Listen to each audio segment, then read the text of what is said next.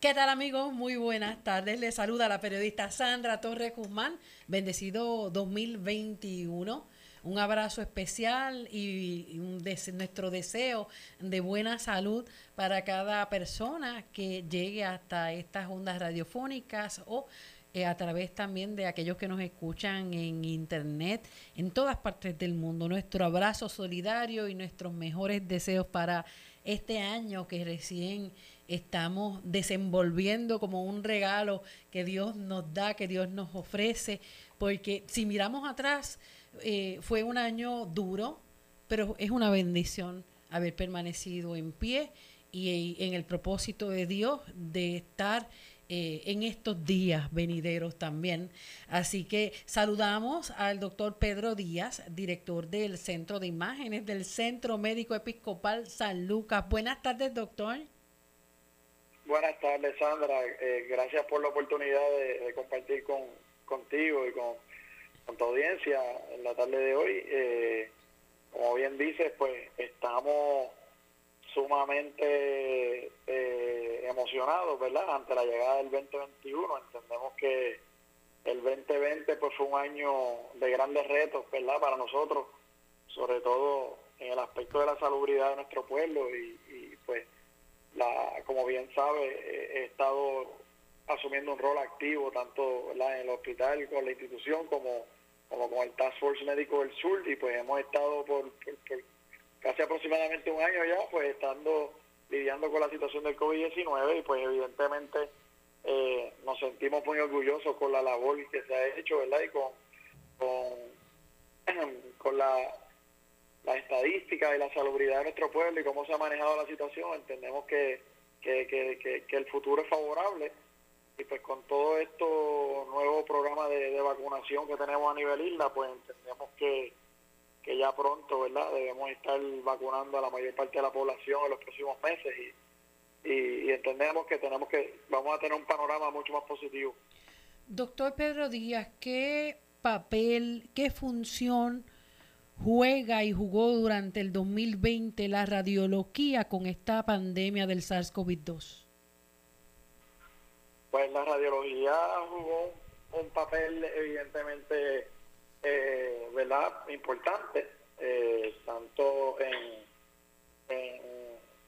ayudar a, a, establecer diferentes eh, patrones, ¿verdad?, de lo que nosotros podíamos eh, identificar que fuera asociado a la enfermedad o patrones que fueran similares a, los del COVID-19.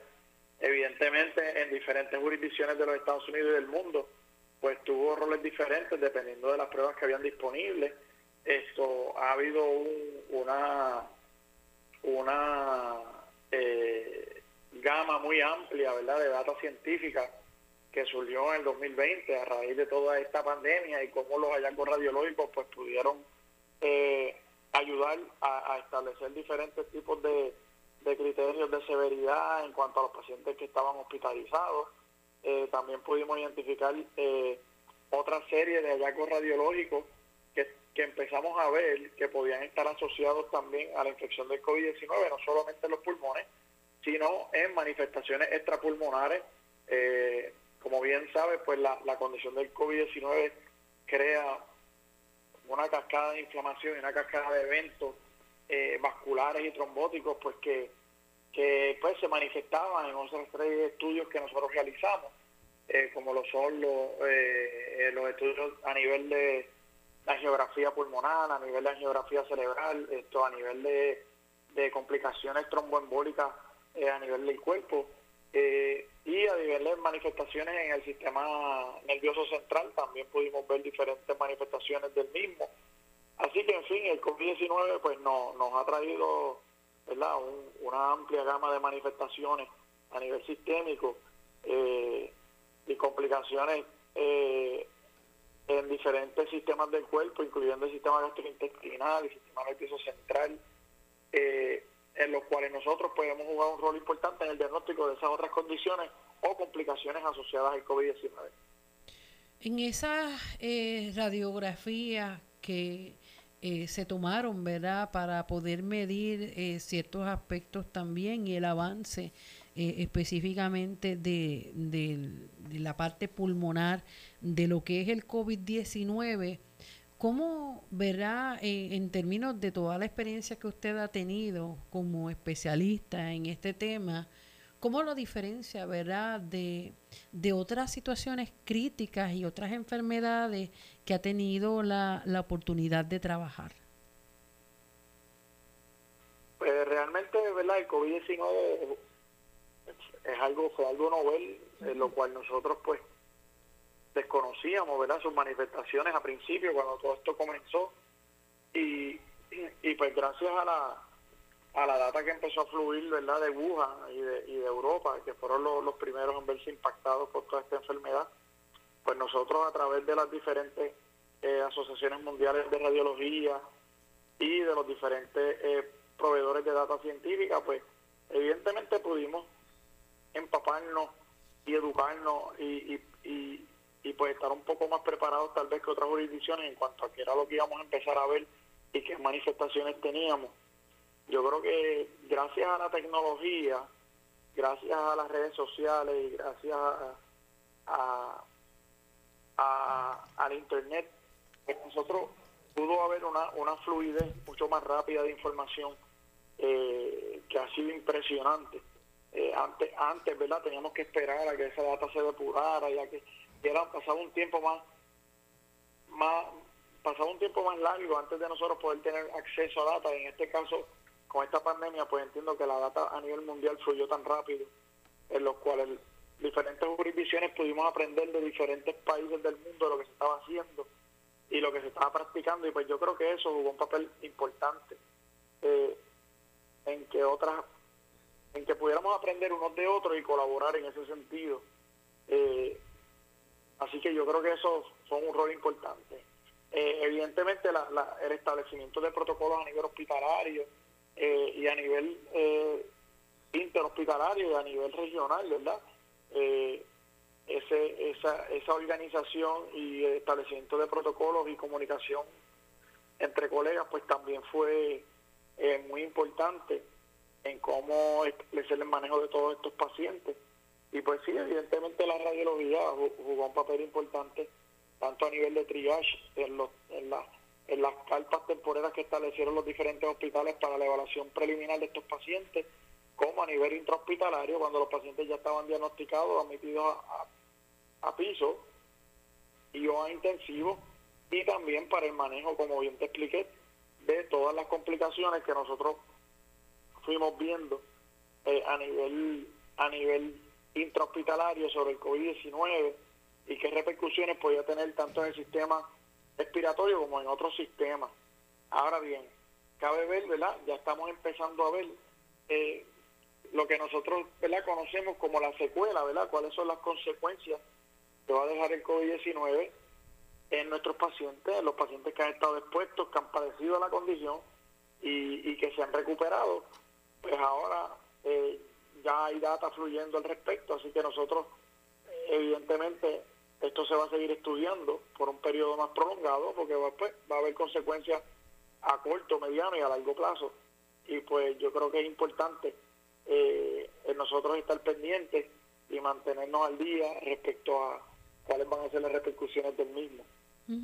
Y de hecho se había estudiado hace varios meses pacientes que habían vencido al COVID, que continuaron eh, con problemas respiratorios, eh, se les afectó eh, se le afectaron los pulmones, se le afectó el, sistema respiratorio una vez el COVID tocó y se fue, marcó a las personas. Pues sí, como, como bien menciona, evidentemente eh, hay data científica y hemos podido observar y, en nuestro en nuestro en nuestra práctica diaria pues hemos podido ver verdad diferentes eh, repercusiones o, secuelas, ¿verdad?, de lo que de lo que fue la infección a nivel pulmonar del COVID-19. Eh, eh, estamos familiarizándonos con los hallazgos que se pueden ver al respecto.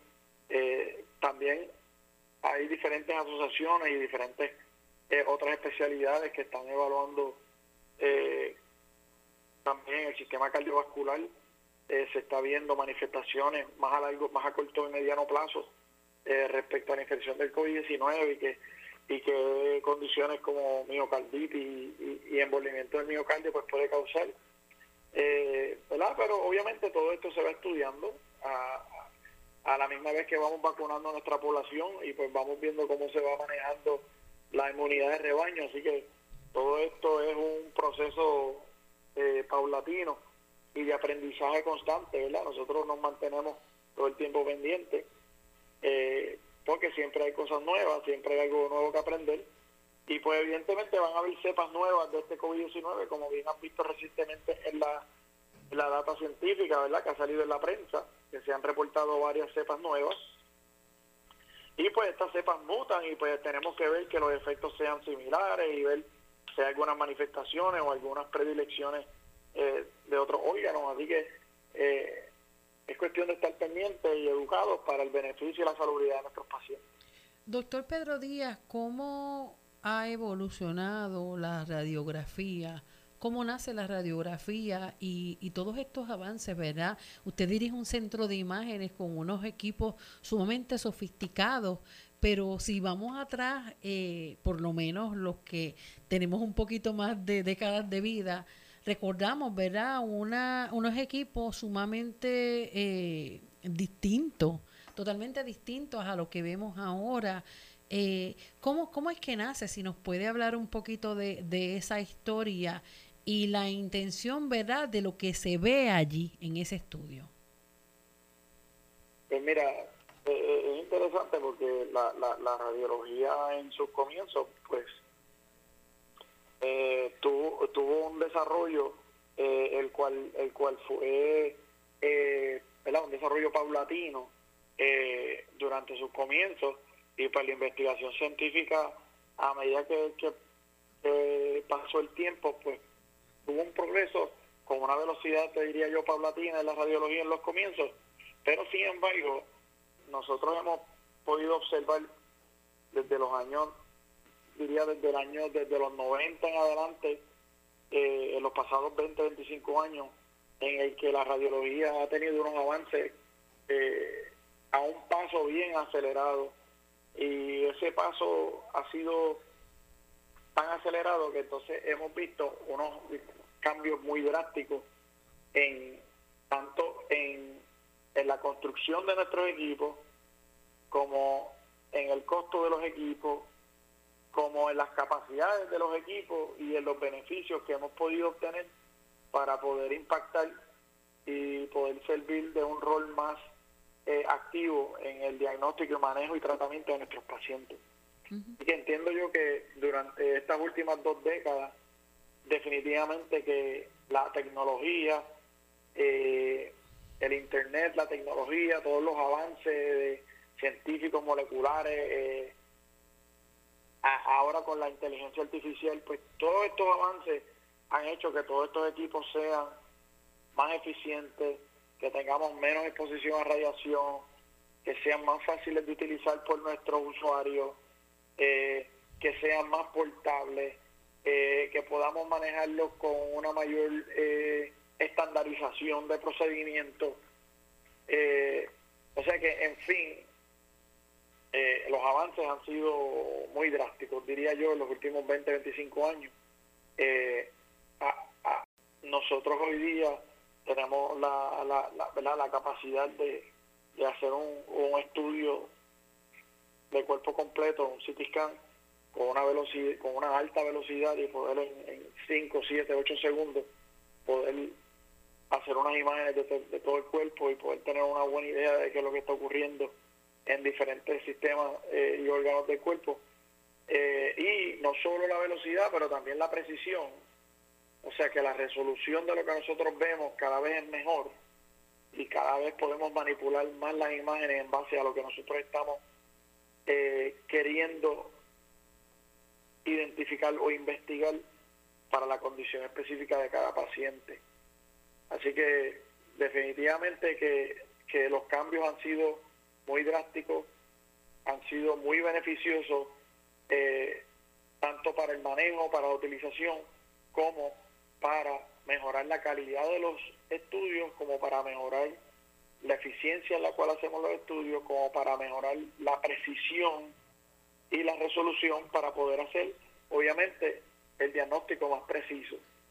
Y, evidentemente de nosotros poder hacer diagnósticos más precisos y obtener una información más detallada, pues eso contribuye a que nuestros colegas, cirujanos, ortopedas, oncólogos, y todos los médicos que colaboran con nosotros en el, en el tratamiento y manejo de nuestros pacientes, pues que evidentemente puedan hacer un manejo más preciso para disminuir las complicaciones y obviamente eh, tener una mayor, un mayor impacto en la salubridad de nuestros pacientes y que sean beneficios de una mejor salud y un bienestar para nuestros pacientes. En, en ese aspecto, doctor Díaz, el, en términos de la exposición que tienen los profesionales que trabajan eh, en el centro de imágenes, ¿cuánto ha disminuido la, el riesgo que, que conlleva, verdad, el manipular estos aparatos? Pues eh, realmente eh, los cambios han sido tan drásticos, por ejemplo, en la en lo que respecta a rayos X, por ejemplo, pues hoy eh, eh, eh, en los En, los tiempos, como yo digo de antes, pues el, proceso de obtener la radiología, la radiografía y el procesamiento de la radio, de, esa radiografía, pues tenía que ir a un cuarto oscuro, había que hacer unos procesamientos con una serie de, de, químicos y, y, y, pues había otros series de exposición que hoy día realmente no existen. Eh, Hoy día la, la, radiografía se hace a, nivel digital eh, y nosotros eh, no tiene que haber ningún cuarto de procesamiento. Eh, obviamente el, el tecnólogo hoy día y el radiólogo pues tenemos una exposición a radiación mínima cuando lo comparamos con otras décadas y con otros equipos ¿verdad? De, de, de los 80 y los 70. Esto, la, la, la exposición tanto para el personal como para el paciente, ha, disminuido a unos niveles increíbles.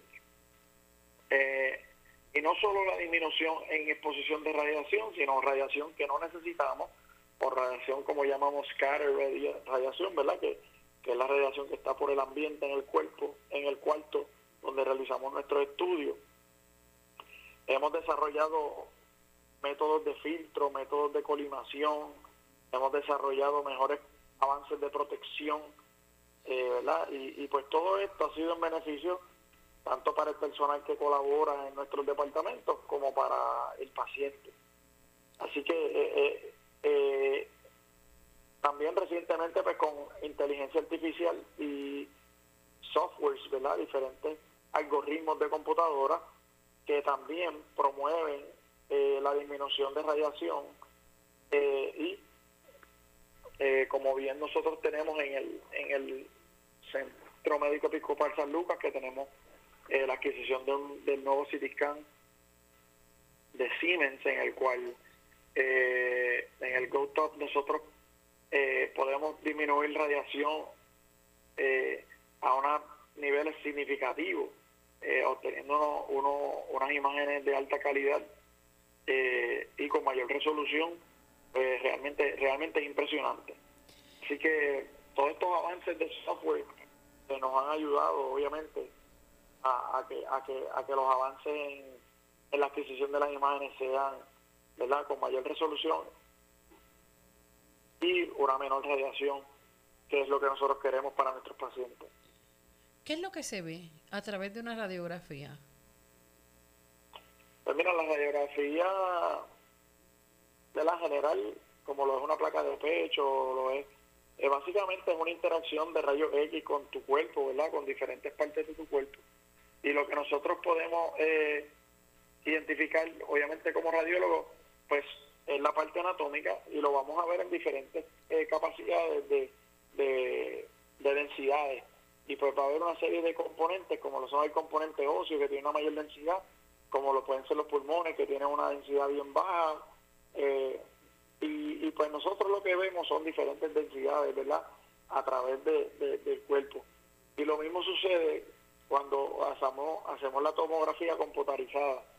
en, lo que llamamos el CT scan. En el CT scan nosotros emitimos rayos X a través de esta máquina y vamos a utilizar una serie de colimadores y una serie de filtros que van a interaccionar con el cuerpo humano y lo que nosotros recibimos son diferentes densidades que las vamos a acomodar y vamos a poder hacer una foto. A nivel, para explicarte de una manera sencilla, podemos hacer una foto de, del cuerpo humano de lo que estamos viendo. Eh, evidentemente con la tecnología, pues yo hoy día puedo manipular en el sentido de que puedo reconstruir un área en particular, puedo hacerlo más fino, puedo hacerlo más grueso, le puedo cambiar hasta los colores, puedo cambiar y todo esto pues con el propósito de hacerlo lo más real posible a lo que es la anatomía real en vivo para nosotros poder tener una visión eh, de cómo se está comportando ese cuerpo de ese ser humano, de ese paciente en el momento en que lo estamos evaluando para ver la condición y poder proveerle a nuestros médicos de referido, ¿verdad? La información más precisa para el manejo y tratamiento de, sus pacientes. En, en ese aspecto, ¿qué, ¿qué tipo de condiciones son las que puede ayudar a diagnosticar la radiografía? Doctor. Pues la radiografía eh, tiene, la radiografía en general, ¿verdad? Tiene una una utilidad y, nosotros eh, en su una de las ventajas que tiene la radiografía ¿verdad? es la portabilidad nosotros tenemos sistemas de radiografía portable que pueden ir hasta el lugar de, tratamiento de manejo del paciente eh, así que una de las ventajas que tiene la radiografía es que puede ser bien portable que la podemos hacer en diferentes ambientes por tanto como en un intensivo como en una sala de emergencia como en piso, como en un tent. Eh, o sea que, eso es una de las ventajas, ¿verdad? Otra, otra, otra de las ventajas que tiene la radiografía eh, es que hoy día el procesamiento es bien rápido y podemos obtener una información, ¿verdad? Eh, de una situación aguda de una manera bien rápida.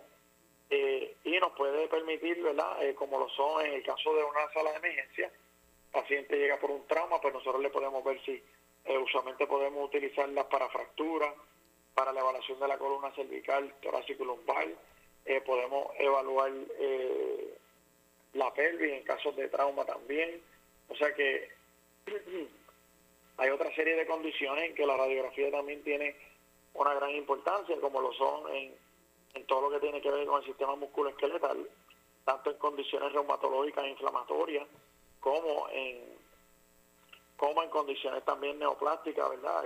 Eh, tumores de hueso y otra serie de condiciones sistémicas que se pueden manifestar en tu hueso, como lo son el cáncer o la metástasis. Así que también la radiografía tiene un rol bastante importante en lo que es en, el sistema respiratorio eh, y tiene una gran utilidad, ¿verdad? Nosotros utilizamos la radiografía de pecho para poder identificar complicaciones asociadas al trauma en el pecho, podemos utilizarlo para identificación de diferentes eh, complicaciones postraumáticas como puede ser un neumotórax eh, o líquido en los pulmones, lo que la gente llama líquido en los pulmones o una efusión pleural.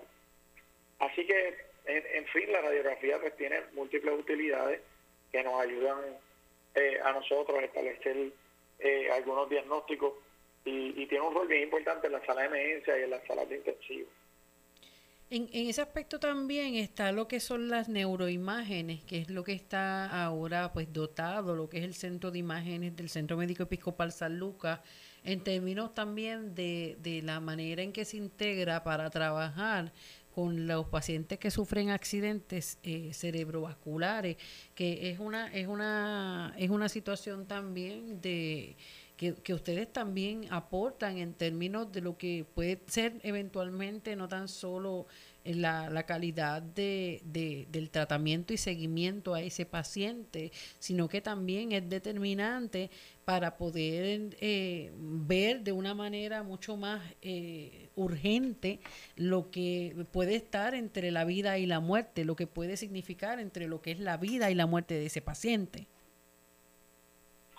Pues como bien mencionas, eh, en el centro de imágenes, pues tenemos eh, una gama amplia de servicios que, colaboramos con nuestros médicos de la sala de emergencia, nuestros neurólogos y nuestros médicos de referido en todo lo que implica las, las neuroimágenes, que básicamente en cuanto a accidentes cerebrovasculares, pues son pacientes que nosotros vemos desde el inicio eh, al entrar por la sala de emergencia.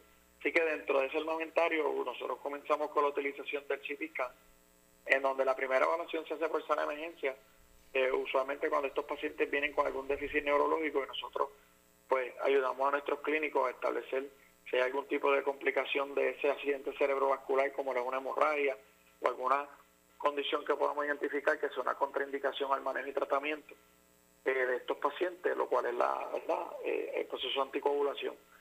Así que nosotros eh, trabajamos de, lleno con, verdad, directo de mano a mano con nuestros emergenciólogos, esto en la evaluación inicial de esos pacientes. Subsiguientemente nosotros también, verdad, con nuestro equipo nuevo de 128 cortes, pues nosotros podemos eh, en el CT hacer estudios de angiografía por CT, en la evaluación aguda de estos pacientes y podemos identificar cuál es la arteria la tapada a nivel cerebral o cuál es el, el, el, origen ¿verdad? de este de este accidente cerebrovascular y además podemos brindar la información a nuestros clínicos de seguimiento, tanto al neurólogo o a los internistas, de qué factores de riesgo puede tener ese paciente para estar padeciendo de accidentes cerebrovasculares con otra serie de hallazgos que podemos ver en el cerebro o a nivel de otros eh, anatomía vascular del paciente. Eh, en adición a esta evaluación, pues nosotros también participamos en la evaluación de, de ultrasonido, la carotidio, eh, a nivel de la utilización de Doppler, lo cual juega también un rol importante en la evaluación eh, de enfermedad aterosclerótica a nivel de la vasculatura del cuello y la carótida interna. Esto, eh, además de eso, pues también estamos totalmente equipados con una sala de neuroimágenes eh, de resonancia magnética. Tenemos un MRI 1.5 Tesla de Siemens también, en el cual tenemos todos los protocolos para evaluar accidentes neurovasculares eh, eh, evaluamos nuestros pacientes eh, con, con, protocolos dedicados a esa condición para dar una información bastante eh, certera, ¿verdad? precisa, para ayudar en el manejo y diagnóstico de la condición. Por MRI también cabe destacar que hacemos angiografía por MRI y esa angiografía por MRI también nos, nos provee una información de la vasculatura intracraneal eh, tanto a nivel de cerebro como extracraniano a nivel de cuello, para nosotros poder estratificar el riesgo y cómo está distribuida la enfermedad a nivel eh, vascular de los pacientes que sufren estos tipos de accidentes cerebrovasculares. Así que, en fin, tenemos una amplia gama de servicios que podemos utilizar ¿verdad? para eh, proveer el diagnóstico ¿verdad? más preciso y la información eh, tanto a nivel de, de hallazgos asociados como de riesgo, para eh, proveerle a nuestros colegas y que puedan realizar ¿verdad? un manejo y un tratamiento más efectivo para estos pacientes. Eh, ¿Hay alguna excepción de, de pacientes que no, no, puedan ser sometidos a, a estas pruebas de imágenes? pues realmente eh, existen unas medidas de seguridad dependiendo de la modalidad que dependiendo de la modalidad que se vaya a utilizar eh, en gran medida eh, en gran medida verdad en el área de de MRI es donde nosotros tenemos unos protocolos de seguridad que son más rigurosos y por eso no sé si has tenido la oportunidad ¿verdad? de hacerte un MRI pero siempre, siempre que hacemos un MRI tenemos que hacer un, un cernimiento y un cuestionario a nuestros pacientes eh, para poder identificar si el paciente tiene algún tipo de, artefacto metálico o si tiene algún tipo de artefacto electrónico en su cuerpo eh, si ha tenido algún tipo de cirugía o prótesis que tenga algún metal en el cuerpo para nosotros, a su vez, poder investigar si este met, si este artefacto que tiene, pues juega algún rol de contraindicación en lo cual no le permite al paciente entrar al área de Maray. Y que todo esto nosotros lo evaluamos, nuestros tecnólogos hacen una, un seguimiento, nuestras enfermeras nos ayudan en el proceso también, y obviamente el radiólogo tiene la, la, última, eh, eh, la, evaluación también al respecto para poder eh, tomar una decisión de qué pacientes pueden pasar o no pueden pasar al área de Maray. son pocas las contraindicaciones, pero sí existen, así que es importante concientizar a la población y educar a nuestros pacientes de que lo más importante es simplemente hacer esa divulgación de qué cirugía o qué procedimiento o qué metal tienes en tu cuerpo. Y nosotros nos encargaremos de hacer la investigación, ¿verdad? Al detalle de si ese artefacto es compatible con el ambiente de Maray o no es compatible. Así que eh, eh, en gran medida la mayoría de los pacientes pueden pasar al área de Maray. Eh, solamente existen unas excepciones y nosotros pues muy bien la identificamos y esto le explicamos al paciente y buscamos del paciente no poder hacerse un MRI, pues buscamos alternativas, ¿verdad? Con otras modalidades que sí podemos utilizar eh, y que no y que no tengan ningún tipo de riesgo para el paciente y la seguridad del paciente. Doctor eh, Díaz, en términos de lo que son los pacientes con Alzheimer eh, en esta última década, aunque no se sabe a ciencia cierta, ¿verdad? No hay una estadística que pueda precisar eh, un aproximado de, de, cuántos pacientes podemos tener aquí en, Puerto Rico.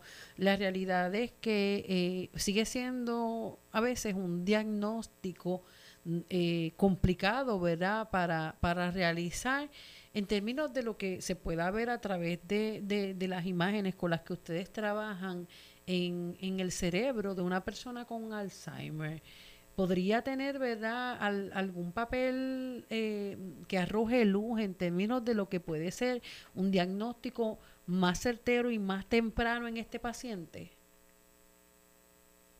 Pues la condición de Alzheimer, eh, evidentemente en, en Puerto Rico tenemos prevalencia de Alzheimer, como bien hemos visto, y es algo que se está estudiando a nivel local y, a nivel internacional. Eh, pero sí, eh, en las neuroimágenes, evidentemente nosotros, pues como neuroradiólogos, jugamos un, rol en, la evaluación de estos pacientes. Nosotros hacemos una serie de protocolos a nivel del cerebro, en donde hacemos una evaluación en mayor detalle de lo que se considera el lóbulo temporal medio, ¿verdad?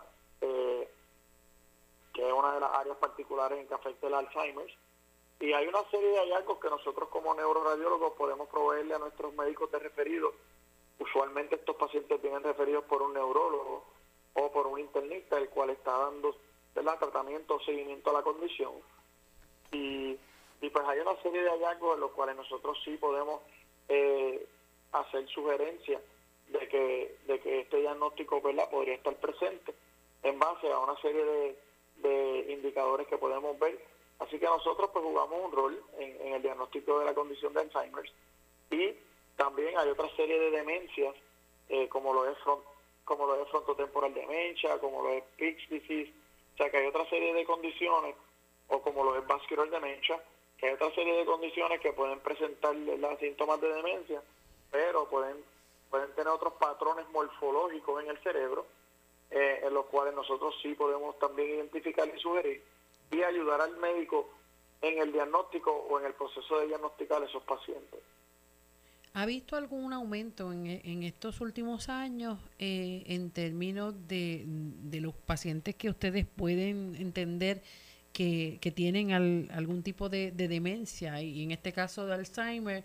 ¿O es simplemente por lo, lo sofisticados que son cada vez estos cada vez más estos equipos es que ustedes pueden llegar mucho más a fondo de lo que puede ser una enfermedad como esta?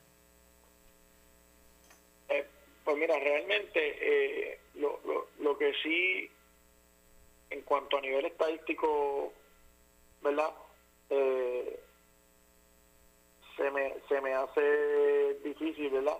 Establecer si ha habido un aumento o no reciente pero lo que sí te puedo decir es que evidentemente a medida que hemos avanzado en la tecnología y nuestra resolución es mayor, pues podemos, hemos podido, eh, y esto nos pasa también con los, con, con, los diagnósticos de cáncer, por ejemplo. O sea, a medida que vamos estableciendo nuevos protocolos de imágenes, eh, mejor resolución y mayor detalle, pues evidentemente podemos empezar a capturar mayor detalle de, información de hallazgos que pueden ser sugestivos o hallazgos que pueden ser eh, diagnósticos de algunas condiciones.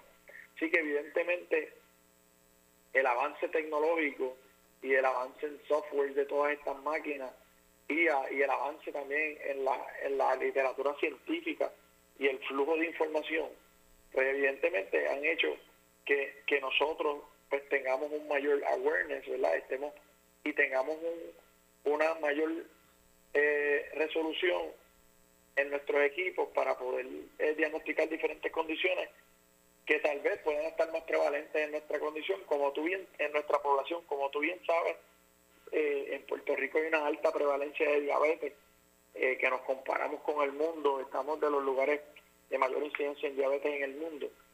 Y pues la diabetes la diabetes como, como consecuencia pues tiene una serie de complicaciones cardiovasculares, cerebrovasculares, eh, a nivel oftalmológica y pues todas estas condiciones eh, a su vez eh, tienen una serie de manifestaciones que también pues nosotros hemos podido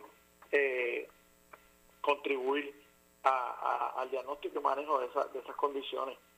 así que yo creo que, que en fin, todos estos avances tecnológicos y el flujo de información científica a nivel mundial con la a través de las redes sociales, el internet y, y, evidentemente a través de los avances en, los equipos que nosotros utilizamos, pues nos están dando una, nos están dando más herramientas para nosotros poder diagnosticar mucho más temprano eh, condiciones oncológicas y condiciones que tal vez en otras décadas pues las podíamos identificar mucho más tarde. Así que yo creo que estamos haciendo una intervención, una identificación ahora mucho más temprano. Eh, y pues en ese sentido estamos eh, tratando de ganarle la batalla a todas estas condiciones para el beneficio de nuestros pacientes. ¿Qué papel juega la radiografía en la prevención de ciertas enfermedades? la radiografía como tal, eh, y cuando utilizamos el término radiografía, ¿verdad? Lo quiero llevar a radiología. A radiología, exactamente. Y la, y la, y la radiología pues juega un papel bien importante en prevención de múltiples enfermedades. Eh, como bien sabe, hicimos la campaña, ¿verdad? De, de, cáncer de seno eh, en el mes de octubre y pues la mamografía está basada en rayos X y pues evidentemente es un estudio que ya conocemos y que tenemos suficiente datos científica para la prevención ¿verdad? de cáncer de seno y evidentemente con la mamografía eso es lo que hacemos, lo que hacemos es la detección temprana es la solución, así que mientras más temprano podamos detectar eh, algún tipo de lesión en el seno, pues mejor, mejor prognosis tienen nuestros pacientes, tratamientos pueden ser más efectivos y podemos eh, erradicar la enfermedad en, en estadios tempranos Así que eso es lo que estamos buscando con todas estas condiciones. Actualmente también, actualmente también eh, utilizamos eh, la sonografía para el seguimiento de condiciones, por ejemplo, como la glándula tiroidea. Sabemos que en Puerto Rico hay una incidencia eh, prominente, ¿verdad?, de lo que es el cáncer de tiroides.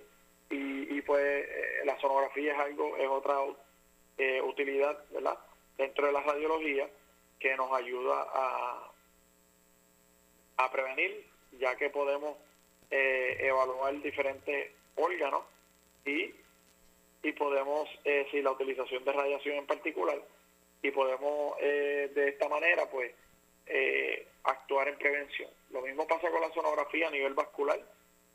La sonografía para evaluar aneurismas de la vuelta abdominal, para poder identificarlo en diferentes etapas eh, De, de, nuestros pacientes. Eh, a nivel de condiciones vasculares, pues podemos utilizar también la sonografía a nivel carotidio para poder estratificar eh, el riesgo de enfermedad aterosclerótica y prevención de, accidentes cerebrovasculares.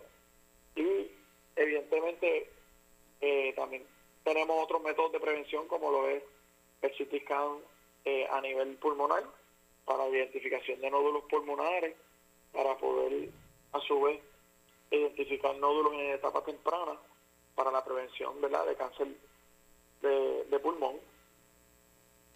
Así que en fin, en diferentes, ¿verdad? Como yo digo, en diferentes décadas diferentes pacientes, pero nosotros tenemos diferentes imágenes que podemos utilizar para la para poder evaluar eh, nuestros pacientes y, y poder eh, impactar, ¿verdad? Eh, y prevenir diferentes condiciones para proveer una vida más saludable.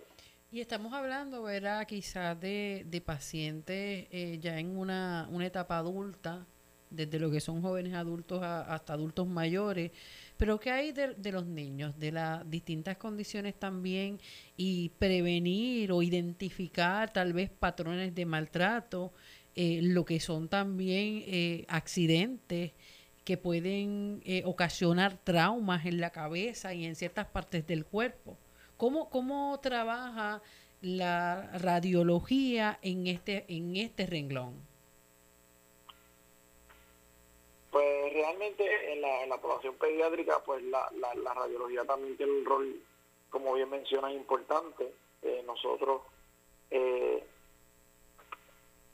en, en cuanto a situaciones de, de emergencia, ¿verdad? En el, en el Centro Médico Episcopal San Lucas tenemos una sala de emergencia pediátrica y, y en la misma pues evaluamos ¿verdad? casos de niños con trauma. Sabemos que, que, el trauma en los niños pues una de las razones principales por las cuales no visitan al hospital, porque pues están en su desarrollo, están jugando, están eh, interactuando con las diferentes bicicletas, con sus métodos de diversión, eh, juegos, y pues siempre el, el rol de la evaluación del médico de la emergencia, cuando estamos en el setting de trauma, usualmente vamos a, evaluar la extremidad o el área del cuerpo eh, para eliminar cualquier eh, posibilidad de una fractura, pues utilizamos los rayos X.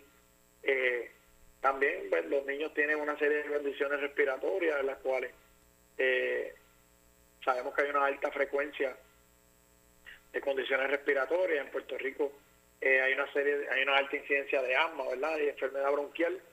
y pues estos pacientes son evaluados también con radiografías de pecho, siempre buscando el que no tenga algún tipo de complicación al niño eh, en cuanto a esta enfermedad respiratoria, eh, como lo puede ser un neumotórax, como lo pueden ser eh, bulas a nivel pulmonar o líquido de los pulmones, así que siempre estos niños usualmente se hace una evaluación. Nosotros, ¿verdad? En radiología tenemos una metodología en la cual el, el Colegio Americano de Radiología promueve y nosotros también, que es una campaña que se llama Image Gently, es la cual nosotros seguimos el principio que siempre vamos a utilizar la menor radiación posible para, para hacerle imágenes a nuestros niños. Y eso siempre lo tenemos bien presente, dado a que responsablemente tenemos que saber que los niños en el transcurso de sus vidas van a llegar a ser adultos y pues van a tener condiciones ¿verdad? Eh, médicas y pues eventualmente va a haber que hacerle estudios radiológicos. Así que queremos hacerle la menor cantidad de estudios radiológicos posible y no queremos hacer ningún estudio que no sea necesario hacerlo. Así que siempre enfatizamos con nuestros médicos de referido la necesidad de hacer el estudio y la adecuacidad de cómo vamos a hacer el estudio para responsablemente dar la menor cantidad de radiación posible a nuestros niños, para así prevenir eh, cualquier complicación futura de acumulación de radiación que pueda existir cuando ya sean adultos. Así que estamos bien conscientes de eso. Eso es sumamente importante, doctor Díaz, lo que usted está, está recalcando y, tal vez pues arroja a luz a diversas situaciones que hayan que hayan tenido las personas que, no, que nos están escuchando. Eh, y es sobre todo verdad eh, cuidar estos estos estos seres humanos que están en, en pleno desarrollo que están creciendo y que se van a enfrentar a distintas experiencias de vida que en un momento determinado sí van a requerir de que se hagan estos exámenes estos estudios es correcto, y, siempre mantenemos, eh, muy presente eh, tanto la exposición a radiación, la protección de nuestros pacientes, como el, el, el, utilizar el estudio más adecuado para el diagnóstico que estamos buscando eh, o para la condición que estamos evaluando. Así que eso, sin lugar a dudas, los niños pues juegan un rol importante y los adultos también. Así que, pero en cuanto al tema de los niños, pues es interesante porque la, la, la, radiología pues eh, ha tenido un rol, ¿verdad? También eh, importante en diferentes condiciones. Obviamente ahora eh, con, la, con, con, la resonancia magnética, que ¿verdad? es una modalidad en la cual no conlleva radiación, pues hay una serie de condiciones eh, en nuestros niños que nosotros podemos entonces evaluar por resonancia magnética y que no tenemos que entonces utilizar otros procesos que son que conlleven radiación Así que poco a poco se van haciendo más avances en la radiología y vamos estudiando más en detalle diferentes condiciones y eh, siempre teniendo presente ¿verdad? El, el beneficio y el bienestar de los pacientes. Doctor, eh, por último y no menos importante, ¿hacia dónde eh, se dirige la radiología y en términos también de los retos que usted tiene al, al dirigir el centro de imágenes del Centro Médico Episcopal San Lucas? Pues en, en, la radiología es un campo muy eh, variado, el cual tiene un, una velocidad de cambio ¿verdad? bastante rápida. Hemos visto que la radiología se está dirigiendo a, a, a una atención que sea más centralizada en el paciente y se está moviendo a que las imágenes que nosotros hagamos sean más en el punto de servicio donde está el paciente. A lo que voy es que pues cada vez nuestros equipos van a tratar de ser más precisos, más portables y más eficientes. Y con esto, al cielo que nos queremos mover es a que, la experiencia del paciente sea una eh, más placentera, sea una de mejor servicio, de, de mejor calidad hacia ese paciente que está enfermo, que está nervioso, y a que todo el equipo entonces centre su atención en el paciente y, y hacia la eficiencia de ese servicio. Entendemos que con hay unos avances, ¿verdad? Y va a haber un impacto, lo que se llama la inteligencia artificial y los, los diferentes softwares que estamos ya viendo cómo están entrando en la radiología para mejorar, perdón, para mejorar nuestro, para mejorar verdad la calidad de servicio y la prontitud. Esto, así que yo creo que la radiología se está moviendo en esa dirección. Obviamente en Puerto Rico tenemos unos, unos retos en particular eh, en, en cuanto a, a, la accesibilidad de algunos servicios, ¿verdad?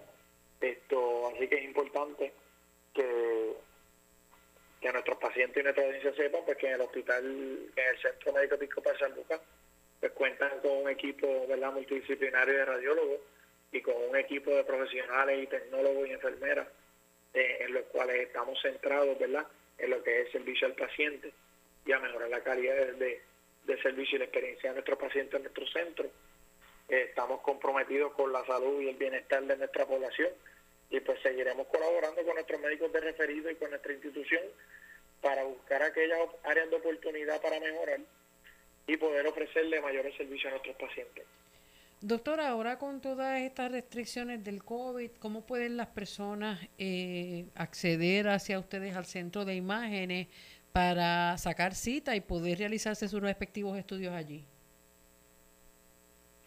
Pues mira, evidentemente con, con todo con toda esta eh, gama de perdón, con toda esta situación del COVID-19 es importante que, que los pacientes sepan que en el Centro Episcopal San Lucas estamos siguiendo todas las medidas de prevención y de seguridad y de discernimiento eh, para mantener un ambiente seguro, un ambiente limpio. Eh, evidentemente los hospitales ya tienen unos protocolos establecidos bastante rigurosos para el manejo de todos los pacientes que tengan esta condición del COVID-19 y pues eh, evidentemente hemos, hemos sido exitosos en manejar esto de una manera segura, que nuestros pacientes ya nos han él ha dejado saber que evidentemente lo que estamos haciendo funciona bien y se sienten seguros en nuestras áreas de servicio. Así que eso es importante. Nuestros pacientes, eh, hay, un, hay un protocolo establecido para lo que es cita y se pueden comunicar en nuestra, en nuestra área de admisiones para, para hacer cita. Se hace un proceso de preregistro. Eh, luego de ese proceso de preregistro, el día de su cita, llega a su cita, se va a hacer un se le hace un cuestionario al paciente y por ende se pasa a la realización de su estudio siguiendo las medidas de distanciación social y todas las medidas protectivas, todo nuestro equipo y personal eh, utiliza todas las medidas de protección establecidas eh, y se siguen las recomendaciones del American College of Radiology para mantener nuestro departamento de una manera segura y eficaz para nuestros pacientes. Para citas se pueden comunicar con el 787-625-1407 y ahí se pueden comunicar para realizar cualquier cita a través del departamento de preregistro. Bueno, pues agradecemos su tiempo, un privilegio siempre conversar con usted, doctor Pedro Díaz, eh, director del Centro de Imágenes del Centro Médico Episcopal San Lucas. Un bendecido año y buena salud. Gracias Sandra por la oportunidad, por la oportunidad de compartir contigo y con tu radio audiencia. Eh, que este nuevo año, como bien dice, esté lleno de salud, bienestar eh, para toda nuestra población, nuestros pacientes, y que podamos esto eh, continuar hacia adelante, lograr nuestra inmunidad de rebaño y, y lograr una nueva y, no, y lograr nuestra normalidad. Un abrazo fuerte en la distancia. Bendiciones. Bendiciones, gracias. Amén. Bueno, muchas gracias al doctor Pedro Díaz, director del Centro de Imágenes del Centro Médico Episcopal San Lucas. En este su programa San Lucas al Día. Recuerde sintonizarnos de lunes a viernes de 1 a 2 de la tarde por aquí, por Radio Leo 1170M, Radio Leo 1170.com. Sandra Torres Guzmán estuvo con ustedes en la dirección técnica Carlos José Vázquez. Buenas tardes, bendiciones.